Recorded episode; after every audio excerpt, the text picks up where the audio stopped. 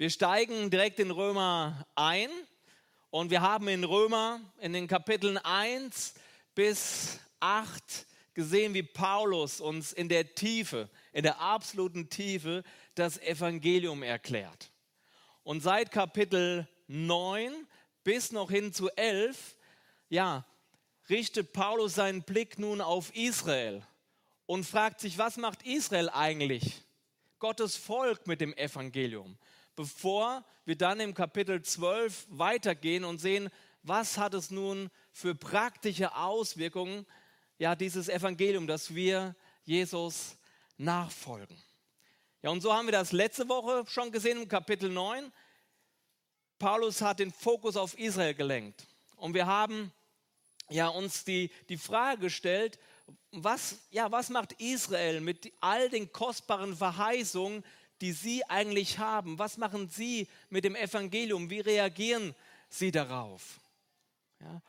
Und wir wissen, dass Sie leider nicht den verheißenen Messias erkannt und angenommen haben, obwohl Sie auch schon im Alten Testament so viel Verheißung hatten, die darauf hinwiesen. Ja, in Johannes 11, Vers 1 heißt es, er kam in sein Eigentum, in sein Volk, doch die Seinen nahmen ihn nicht auf. Aber Gott nutzte diese Ablehnung, diesen Unglauben seines eigenen Volkes in seinen souveränen Plan, um sich in dieser Zeit zu den Heiden auszustrecken. Und im Kapitel 10, Vers 20, das mit der letzte Vers, den wir uns heute noch anschauen werden, wird eine Prophezeiung aus Jesaja zitiert, wo es heißt: Ich bin von denen gefunden worden, die nicht nach mir suchten. Ich bin denen offenbar geworden, die nicht nach mir fragten. Und damit ist das heidnische Volk gemeint. Und so heißt es dann im Kapitel 9 und ja, den Text schauen wir uns heute an, von Kapitel 9, 30, ja 30 fangen wir an, bis Kapitel 10, Vers 21.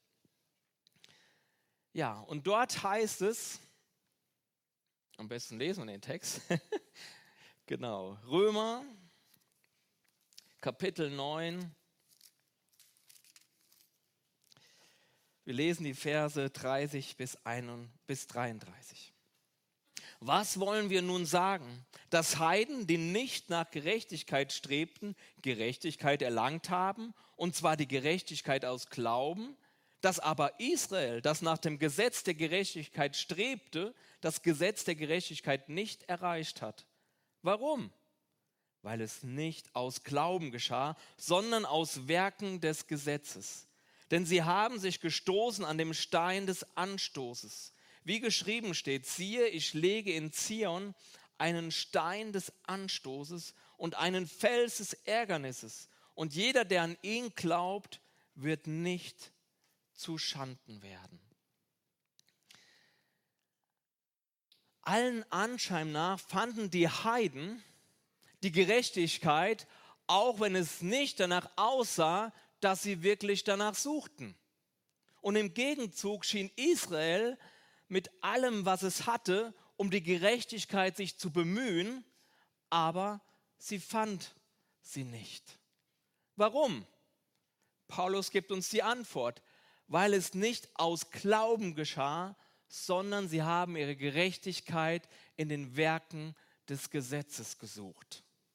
In all den zuvorigen Kapiteln hat Paulus immer wieder dargelegt, dass kein Mensch durch das Gesetz gerettet werden kann, sondern durch Glauben an Jesus allein. Gott gab seinem Volk das Gesetz, wo neben vielen Regulierungen die zehn Gebote das Zentrum bildeten. Als Grundlage, als eine Art Verfassung, das ein gutes Leben in den Ansprüchen Gottes regeln sollte. Es sollte den Israeliten ermöglichen, gerecht und heilig vor ihrem Herrn im Glauben und im Vertrauen zu leben, in der Abhängigkeit zu Gott. Genau wie ihr Stammvater Abraham es vorgelebt hat. Aber von vornherein war ganz klar, dass das Volk nicht in der Lage war, aus eigener Kraft sich an alle Gesetze zu halten. die Erkenntnis ihrer Sündhaftigkeit, ihrer Schwachheit, hätte sie eigentlich in die Abhängigkeit Gottes treiben müssen. Aber stattdessen haben sie entweder gegen das Gesetz und somit gegen Gott rebelliert und sind ihren eigenen Weg gegangen, oder sie eiferten danach, das ganze Gesetz zu halten und setzen sogar noch Vorschriften obendrauf und machten es eigentlich noch schwieriger, um dann aus ihrer eigenen Kraft, aus ihren eigenen Bemühungen Gerechtigkeit vor Gott zu erlangen. Doch das war nicht möglich. Jakobus 2, Vers 10 sagt uns, denn wer das ganze Gesetz hält, sich aber in einem verfehlt, der ist in allem schuldig geworden. Kein Mensch war, ist und wird in der Lage sein, all den Ansprüchen Gottes zu genügen. Aber die Juden suchten genau darin, allein in der Einhaltung des Gesetzes, Rettung. Und so wurden sie zu Heuchlern, insbesondere die religiöse Elite. Und Matthäus im Vers 23 im Kapitel 23, Vers 27 bis 28 beschreibt es. Da sagt Jesus, wehe euch, ihr Schriftgelehrten und Pharisäer, ihr Heuchler, dass ihr getünchten Gräbern gleicht, die äußerlich zwar schön scheinen, inwendig aber voller Totengebeine und aller Unreinheit sind. So erscheint auch ihr Äußerlicher vor den Menschen als ganz gerecht, so scheint auch ihr äußerlich vor den Menschen als gerecht, inwendig aber seid ihr voller Heuchelei und Gesetzlosigkeit. Also sie haben was vorgegeben, was sie eigentlich gar nicht in der Lage waren zu leben. Und trotzdem haben sie nach außen so getan, als ob sie das ganze Gesetz halten würden und heilig vor Gott stehen würden. Ja, die Israeliten konnten ihre Unfähigkeit, dem Gesetz gerecht zu werden, nicht eingestehen. Sie weigerten sich, Gott um Vergebung zu bitten und versuchten stattdessen noch immer das Gesetz aus ihrer eigenen Kraft zu erfüllen. Statt zerbrochen vor den Herrn zu kommen und zu sagen, Herr, wir schaffen es, vergib uns, erneuere uns, sei du unsere Kraft. Und aus dieser Verblendung heraus nahm sie an Jesus Anstoß. Statt als ihren Erlöser, nahm sie Jesus als ihren Gegner wahr. Denn Jesus lehrte die Errettung außerhalb des Gesetzes. Durch Glauben an ihn allein. Im Vers 33 haben wir gelesen, wer an ihn glaubt, wird nicht zu Schanden werden. Wir lesen die weiteren Verse, Kapitel 10, 1 bis 3. Brüder, der Wunsch meines Herzens und mein Flehen zu Gott für Israel ist, dass sie gerettet werden. Denn ich gebe ihnen das Zeugnis, dass sie Eifer für Gott haben, aber nicht nach der rechten Erkenntnis. Denn weil sie die Gerechtigkeit Gottes nicht erkennen und ihre eigene Gerechtigkeit aufzurichten trachten, haben sie sich der Gerechtigkeit Gottes nicht unterworfen. Wie schon im Kapitel zuvor sehen wir Paulus liebendes Herz für sein Volk. Mein Flehen vor Gott ist, dass sie gerettet werden. Und da Paulus einer aus ihrer Mitte ist, weiß er um den Eifer seines Volkes für Gott. Denn er war einst selbst einer der größten Eiferer für Gott. Und das machte das Herz von Paulus besonders schwer, denn er wusste genau, wie sie denken. Er kannte den guten Eifer, es alles richtig machen zu wollen. Doch so wie ihm vor seiner Bekehrung fehlte es den Israeliten an der wahren Erkenntnis. Paulus, damals noch Saulus vor seiner Bekehrung, wurde durch eine Erscheinung Jesu die Augen geöffnet. Wir kennen die Geschichte als er gerade auf dem Weg nach Damaskus war, um Anhänger Jesu gefangen zu nehmen, erschien ihm Jesus und er öffnete ihn im Auge und er erkannte ihn als den verheißenen Messias. Und er kannte ihn und er erkannte die Errettung allein durch Glauben. Und so war es nun sein Herzensanliegen, ja seinem Volk das Evangelium zu predigen, in der Hoffnung, dass auch sie zu der wahren Erkenntnis kommen, wie er gekommen war.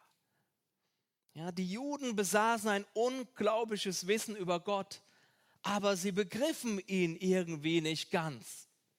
Sie eiferten für Gott, aber nicht, heißt es hier, in der rechten Erkenntnis. Und das ist der Punkt, bei dem auch heute so viele religiöse Menschen, sogar aufrichtige Christen, auf Abwege kommen. Sie haben Wissen von Gott, viel Eifer, sie wollen es alles richtig machen, aber haben wenig Erkenntnis, wenig tatsächliche Offenbarung Gottes. Und so viele Christen gibt es, die im Eifer für Gott ja eben alles richtig machen wollen und am Ende in der Gesetzlichkeit landen. In dem Versuch, aus eigener Kraft durch gute Werke und das Einhalten von Gesetzen Gott zu gefallen und dabei die Gnade, das durch Jesus gewirkte Leben im Geist verwerfen. Und möge Gott uns allen die Augen für die wahre Erkenntnis öffnen.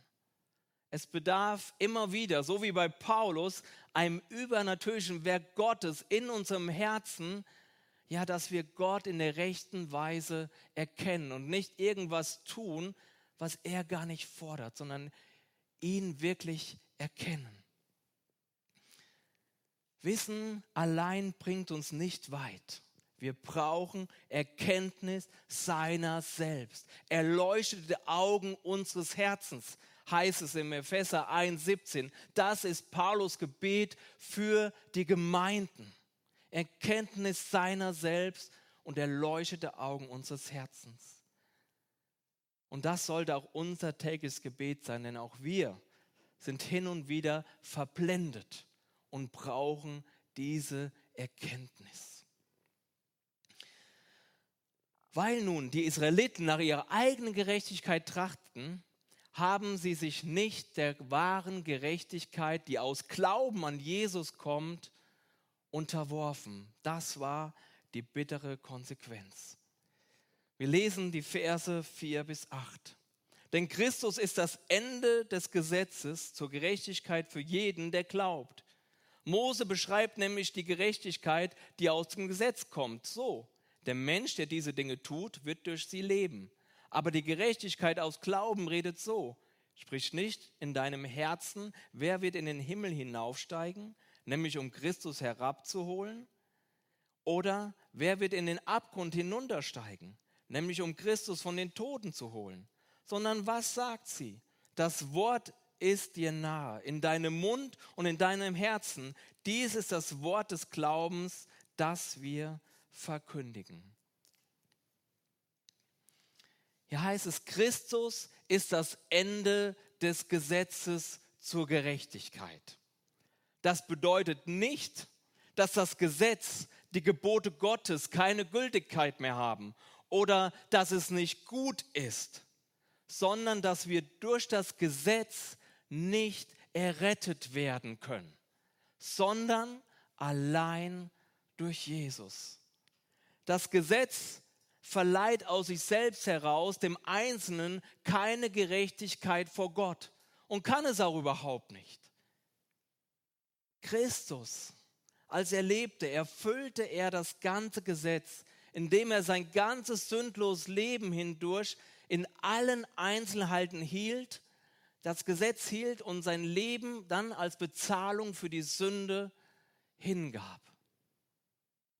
Also Jesus hat dann sein vollkommenes, sündloses, gerechte Leben vor Gott ja an uns verschenkt. Was uns nicht möglich war zu leben, hat Jesus gelebt für uns. Und so ist Jesus Gerechtigkeit zu unserer Gerechtigkeit geworden, ohne dass wir was dazu tun müssen und auch gar nicht könnten. Wir müssen nur glauben und das Geschenk der Gnade für uns annehmen. In Matthäus 5, 17 bis 18 heißt es, ihr sollt nicht meinen, dass ich gekommen sei, um das Gesetz oder die Propheten aufzulösen. Ich bin nicht gekommen, um aufzulösen, sondern um zu erfüllen. Denn wahrlich, ich sage euch, bis Himmel und Erde vergangen sind, wird nicht ein Buchstabe, noch ein einziges Strichlein vom Gesetz vergehen, bis alles geschehen ist. Nochmal zusammenfassen, so ist das Einhalten, die Einhaltung des Gesetzes nicht die Grundlage für unsere Annahme von Gott, für unsere Errettung.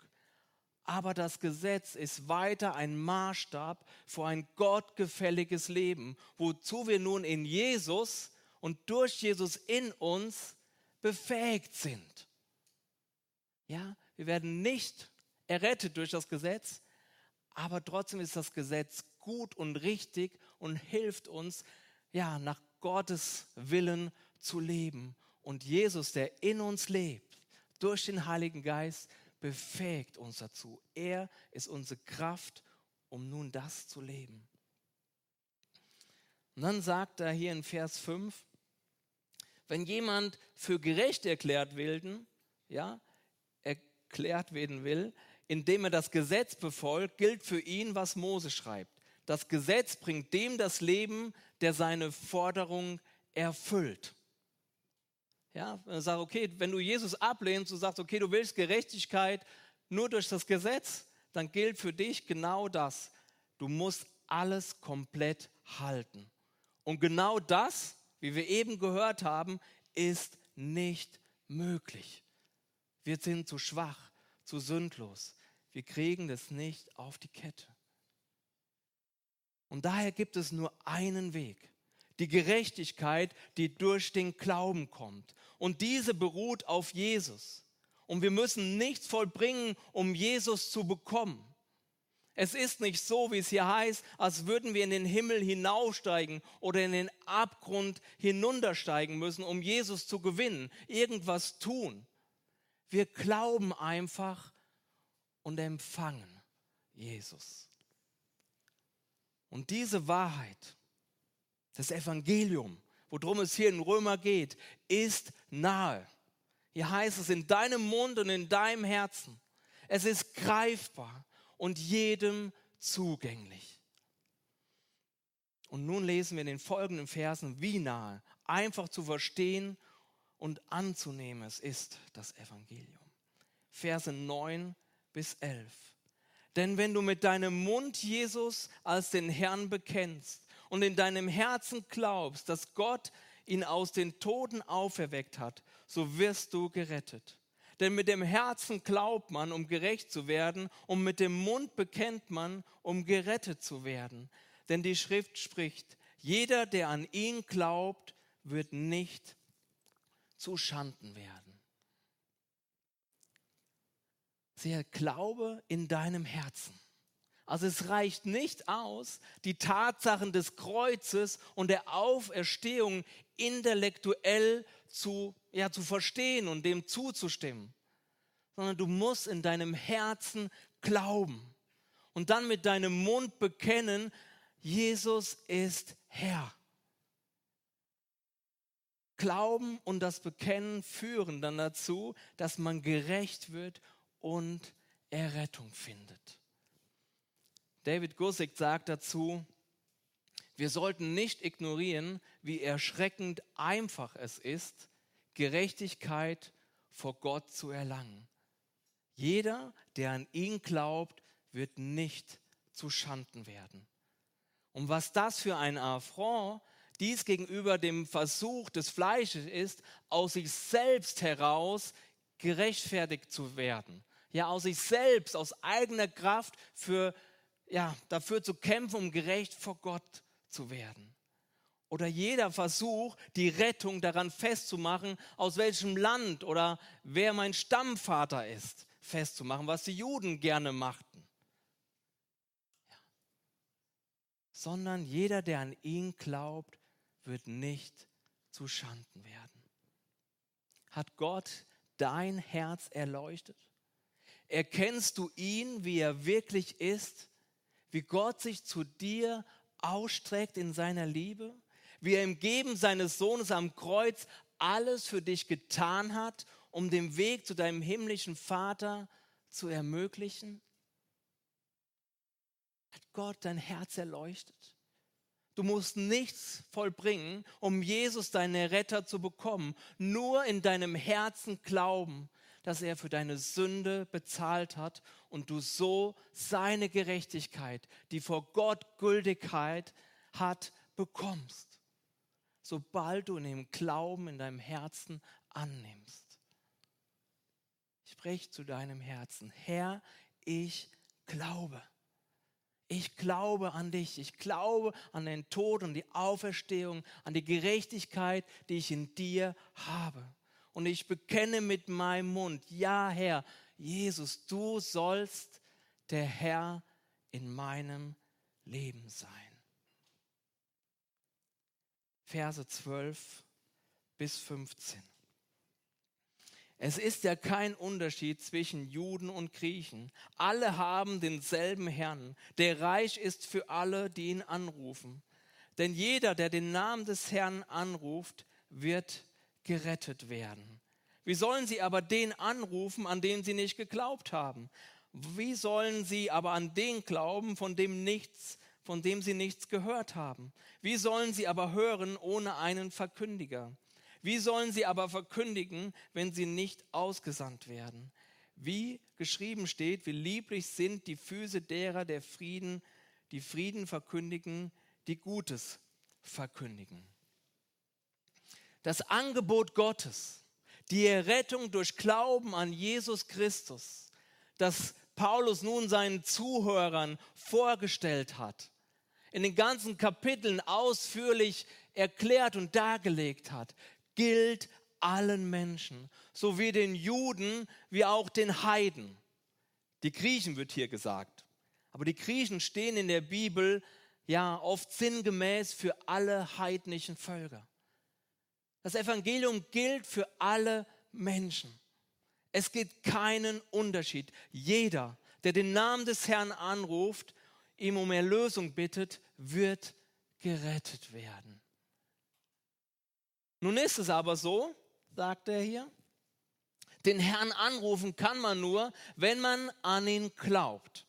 An ihn glauben kann man nur, wenn man von ihm gehört hat.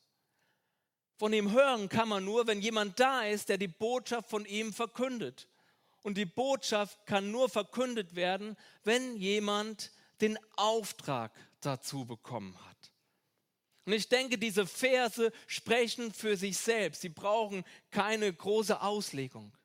An die großartige, befreiende Botschaft des Evangeliums glauben kann man nur, wenn man die Botschaft auch gehört hat.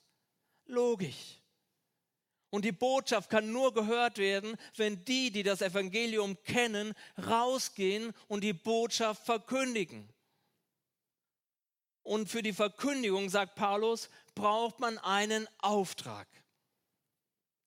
An diesem fehlt es nicht. Markus 6, Vers 15. Geht hin in alle Welt und verkündigt das Evangelium der ganzen Schöpfung. Wir alle, du und ich, nicht nur die Evangelisten oder Missionare, sind ausgesandt und beauftragt, das Evangelium, die frohe Botschaft zu verkündigen, denn wir kennen diese freimachende Botschaft. Aber noch mehr als ein Auftrag sollte es unser natürliches Verlangen sein, das auch zu wollen. Und ich denke an, ich glaube, es waren Petrus und Johannes, die vom Hohen Rat ja dazu verdonnert worden sind, nicht weiter über Jesus zu reden. Und was sagen sie? Okay, wir hören auf. Nein, sie sagen, wir können nicht aufhören, von dem zu reden, was wir erlebt und gesehen haben. Es war ihr tiefes Verlangen, das Evangelium zu predigen, mit Menschen darüber zu reden. Und genau das ist auch unsere Aufgabe und es sollte unser Verlangen sein anderen Menschen von Jesus zu erzählen. In unserem Umfeld, hier in Münster oder vielleicht sogar irgendwo auf dem weltweiten Missionsfeld. Als ich vor einigen Jahren die Biografie von Hudson Taylor, vielleicht kennt ihr ihn, das ist der Gründer der China-Inland-Mission, gelesen habe, hat mich eine Begebenheit, die er dort beschrieben hat, besonders bewegt. Und er erzählt von einem älteren Mann aus einem entlegenen Dorf, der das Evangelium, das Hudson Taylor dort gepredigt hatte, mit Freude angenommen hat. Und dieser Mann fragte Hudson Taylor, wie lange wisst ihr in England schon von dieser Botschaft? Wie lange wisst ihr schon in England von dieser Botschaft? Immer noch gibt es zahllose, unerreichte Völker. Vielleicht ruft Gott heute dich, heute dich, gehe hin. Wir haben die frohe Botschaft in unserem Herzen, in unserem Kopf. Und wir sind es, die es predigen müssen und in die entlegensten Orte der Welt bringen müssen. Aber auch hier in Münster, in unserem Umfeld braucht es Verkündigung der guten Botschaft, der befreienden Botschaft. Und deswegen will ich euch und auch mich selbst, ja, es ist einfach für mich, hier vor euch das Evangelium zu verkünden. Es ist was anderes, auf die Straße zu gehen. Deswegen muss auch ich mich immer wieder dazu, ja, ermutigen, das auch zu tun. Und es gibt Missionsprojekte, die im Moment laufen. Eins davon ist dieses, ähm, ja, was hier schon vorgestellt worden ist. Und die, äh, da gibt es auch verschiedene äh, Seminare, um ausgebildet zu werden, um über den Glauben zu reden. Und da will ich euch nochmal dran erinnern, da hinten liegt ein Plakat und so kleine Zettel. Und nächsten Freitagabend gibt es wieder solch ein Seminar, wo man dran teilnehmen kann, die einen ausrüsten dazu, die einem helfen, einfach mit anderen Menschen über Jesus zu reden. Und lasst uns das tun. Wir haben die Botschaft, es ist unsere Aufgabe. Und lasst uns beten, dass es ja nicht so ein Zwang wird, sondern dass es ein Verlangen unseres Herzens ist, von dem zu reden, ja, was uns bewegt, Jesus. In Matthäus 9, Vers 35 heißt es, und Jesus durchzog alle Städte und Dörfer, lehrte in ihren Synagogen, verkündigte das Evangelium von dem Reich und heilte jede Krankheit und jedes Gebrechen im Volk. Als er aber die Volksmenge sah, empfand er Mitleid mit ihnen, weil sie ermattet und vernachlässigt waren, wie Schafe, die keine Hirten haben. Da sprach er zu seinen Jüngern, die Ernte ist groß, aber wenige sind die Arbeiter. Darum bittet den Herrn der Ernte, dass er Arbeiter in seine Ernte aussendet. Die Ernte ist groß. Mit anderen Worten, das sind Menschen, die warten auf die Verkündigung des Evangeliums. Fachkräftemangel ist nicht erst ein Problem unserer Zeit. Es gibt in dem Bereich Mission diesen Fachkräftemangel schon seit über 2000 Jahren. Verse 16 bis 21. Aber nicht alle haben den Evangelium gehorcht. Denn Jesaja spricht: Herr, wer hat unserer Verkündigung geglaubt? Demnach kommt der Glaube aus der Verkündigung, die Verkündigung aber durch Gottes Wort. Aber ich frage, haben Sie etwa nicht gehört? Doch ja, ihr Schall ist ausgegangen über die ganze Erde und ihre Worte bis an, bis ans Ende des Erdkreises. Aber ich frage, hat es Israel nicht erkannt? Schon Moses sagt, ich will euch zur Eifersucht reizen durch das, was kein Volk ist. Durch ein unverständiges Volk will ich euch erzürnen. Jesaja aber wagt sogar zu sagen, ich bin von denen gefunden worden, die mich nicht suchten. Ich bin von denen offenbar geworden, die nicht nach mir fragten. In Bezug auf Israel aber spricht er, den ganzen Tag habe ich meine Hände ausgestreckt nach einem ungehorsamen und widerspenstigen Volk. Paulus richtet nun jetzt seinen Blick wieder auf Israel. Und er sagt, wenn die Errettung so einfach ist und allen zur Verfügung steht, die auf Jesus vertrauen und auf das, was er am Kreuz für uns vollbracht hat. Warum haben die Juden das Evangelium dann nicht angenommen? wenn es so einfach ist. Paulus sagt uns hier doch, dass der rettende Glaube aus der Verkündigung, also dem Hören von Gottes Wort kommt. Und sie haben Gottes Wort gehört. Die Propheten, die den Messias angekündigt haben. Haben sie denn etwa nicht gehört? stellt Paulus einmal mehr die rhetorische Frage. Doch, die Botschaft ist über die ganze Erde ausgegangen. Und hier zitiert Paulus einen Vers aus Psalm 19, Vers 5. Alle Juden haben die Botschaft gehört. Okay, sie haben sie alle gehört. Haben sie dann vielleicht die Botschaft nicht erkannt? Genau. Genau das ist das Problem, wie wir schon zuvor gehört haben. Sie hatten Wissen über Gott, aber es fehlte ihnen an der wahren Erkenntnis. Der Großteil unter ihnen hat der Verkündigung von Paulus nicht geglaubt. Und nicht nur der Verkündigung des Paulus, auch, sondern sie haben auch nicht auf das vertraut, was Gott schon im Alten Testament durch Jesaja und die anderen Propheten zu seinem Volk gesprochen hat dem haben sie auch nicht geglaubt. Und so sagt Gott im Hinblick auf Israel im Vers 21, von früh bis spät habe ich die Hände nach meinem Volk ausgestreckt, das nicht bereit ist, mir zu gehorchen und das, mich, und das sich mir ständig widersetzt. Und aufgrund der Verstocktheit des Volkes dass sie nicht hören und vielleicht auch nicht erkennen wollten, ja, hat sich Gott zu den Heiden ausgestreckt, wodurch er auch sein eigenes Volk zur Eifersucht reizen wollte. Hier heißt es, ich bin von denen gefunden worden, die nicht, die mich nicht suchten. Ich bin denen offenbar geworden, die nicht nach mir fragten. Ja, die Juden waren stolz, dass sie das Volk Gottes waren. Und er, und er dachte, und Gott wollte eigentlich sie zur Eifersucht reizen, dass wenn ich mich jetzt zu den Heiden ausstrecke, dass sie vielleicht eifersüchtig werden und zu mir zurückkommen.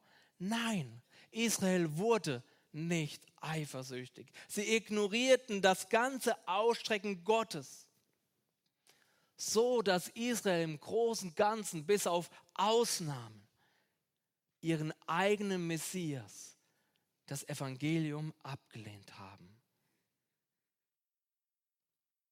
Das ist Israel. Aber wir dürfen wissen, so wie zu Israel streckt sich Gott zu jedem Menschen aus. Denn er will, so heißt in seinem Wort, dass alle Menschen errettet werden und zur Erkenntnis der Wahrheit kommen. Und er will dich und mich dazu ermutigen, sein Wort zu verkündigen, die frohe Botschaft.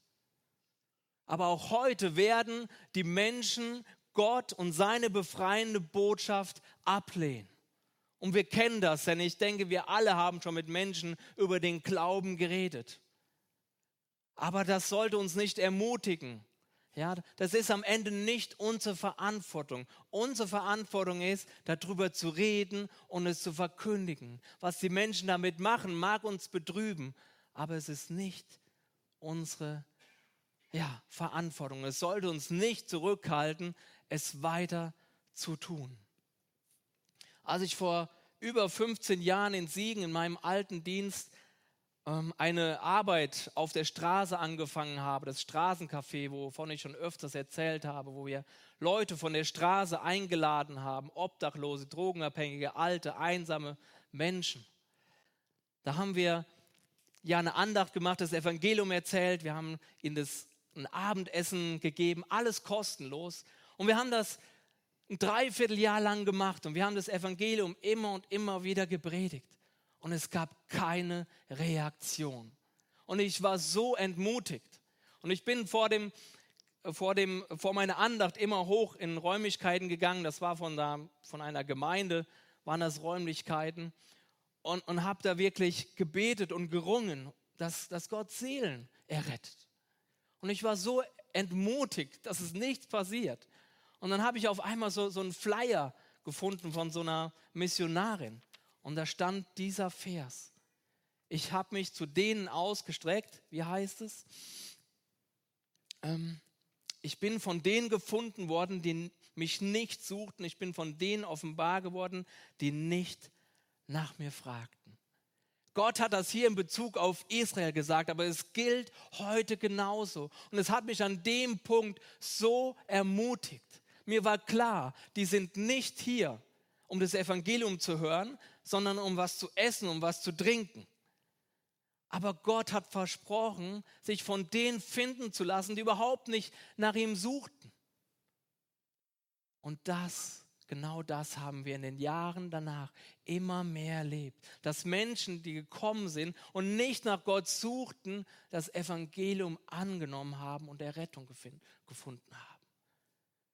Deswegen sollten wir nicht entmutigt sein. Es ist Gottes Werk, was er in den Herzen tun muss. Wir sind beauftragt dieses lebendige Zeugnis zu sein und sein Wort, das Evangelium, zu verkünden.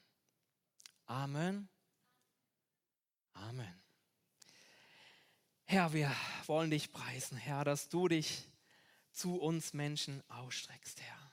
Und wir, ja, wir erkennen hier in Römer, wie einfach du es jedem Menschen gemacht hast, dass wir zu dir kommen, dass wir errettet werden. Herr, wir brauchen eigentlich nur unsere, ja, unsere Schwachheit zu erkennen. Zu erkennen, dass wir dir nicht zu bringen haben, dass wir nicht fähig sind, gerecht vor dir zu leben, um dadurch Errettung zu finden. Wir danken dir, Herr, dass du deinen Sohn auf diese Welt gesandt hast, weil du diese Welt so sehr geliebt hast. Herr, um für uns Rettung zu ermöglichen. Danke, dass Jesus, danke, dass du für unsere Sünde gestorben bist, damit du zu unserer Gerechtigkeit werden konntest, die wir annehmen dürfen und in ihr leben dürfen. Herr, ich bitte dich, Herr, dass diese frohe Botschaft, Herr, dass die uns befreit hat, Herr, dass sie unser Herz bewegt, Herr, dass wir dieses tiefe Verlangen haben. Wir wollen nicht aus Druck oder aus einem schlechten Gewissen irgendeinem das Evangelium erklären, sondern wir wünschen uns, dass es aus uns rausfließt, dass es unser Verlangen ist. Wie bei Petrus und Johannes, die sagen, ich kann nicht aufhören davon zu reden. Und wir bekennen, dass es nicht so ist. Und wir bitten dich um dieses Verlangen in unserem Herzen, dass wir rausgehen und diese Botschaft predigen. Hier und vielleicht rufst du heute einzeln heraus um in die Welt zu gehen, ins Missionsfeld, zu unerreichten Völkern, die nur darauf warten, die befreiende Botschaft von dir zu hören. Herr, du bist es, der uns befähigt, du bist es, der die Herzen aufmachen muss, aber du bist es auch, der uns ermutigt und beauftragt, der Verkündiger und die Verkündigerin deines Wortes zu sein, Herr. Helf uns dabei. Wir preisen dich für dein Werk und danken dir, Herr, dass du dich zu uns, zu jedem Einzelnen von uns ausgestreckt hast und uns zu deinen Kindern gemacht hast. Amen.